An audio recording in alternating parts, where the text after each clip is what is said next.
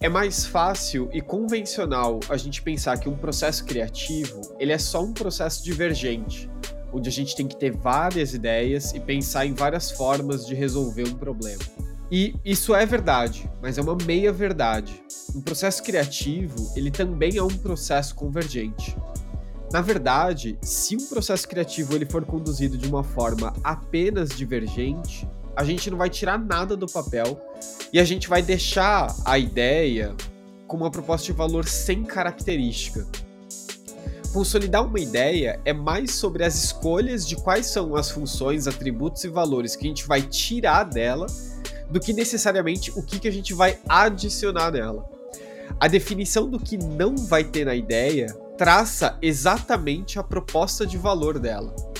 É o velho ditado: é mais fácil entender algo quando a gente sabe o que ele não faz do que quando a gente sabe o que, que aquela coisa faz.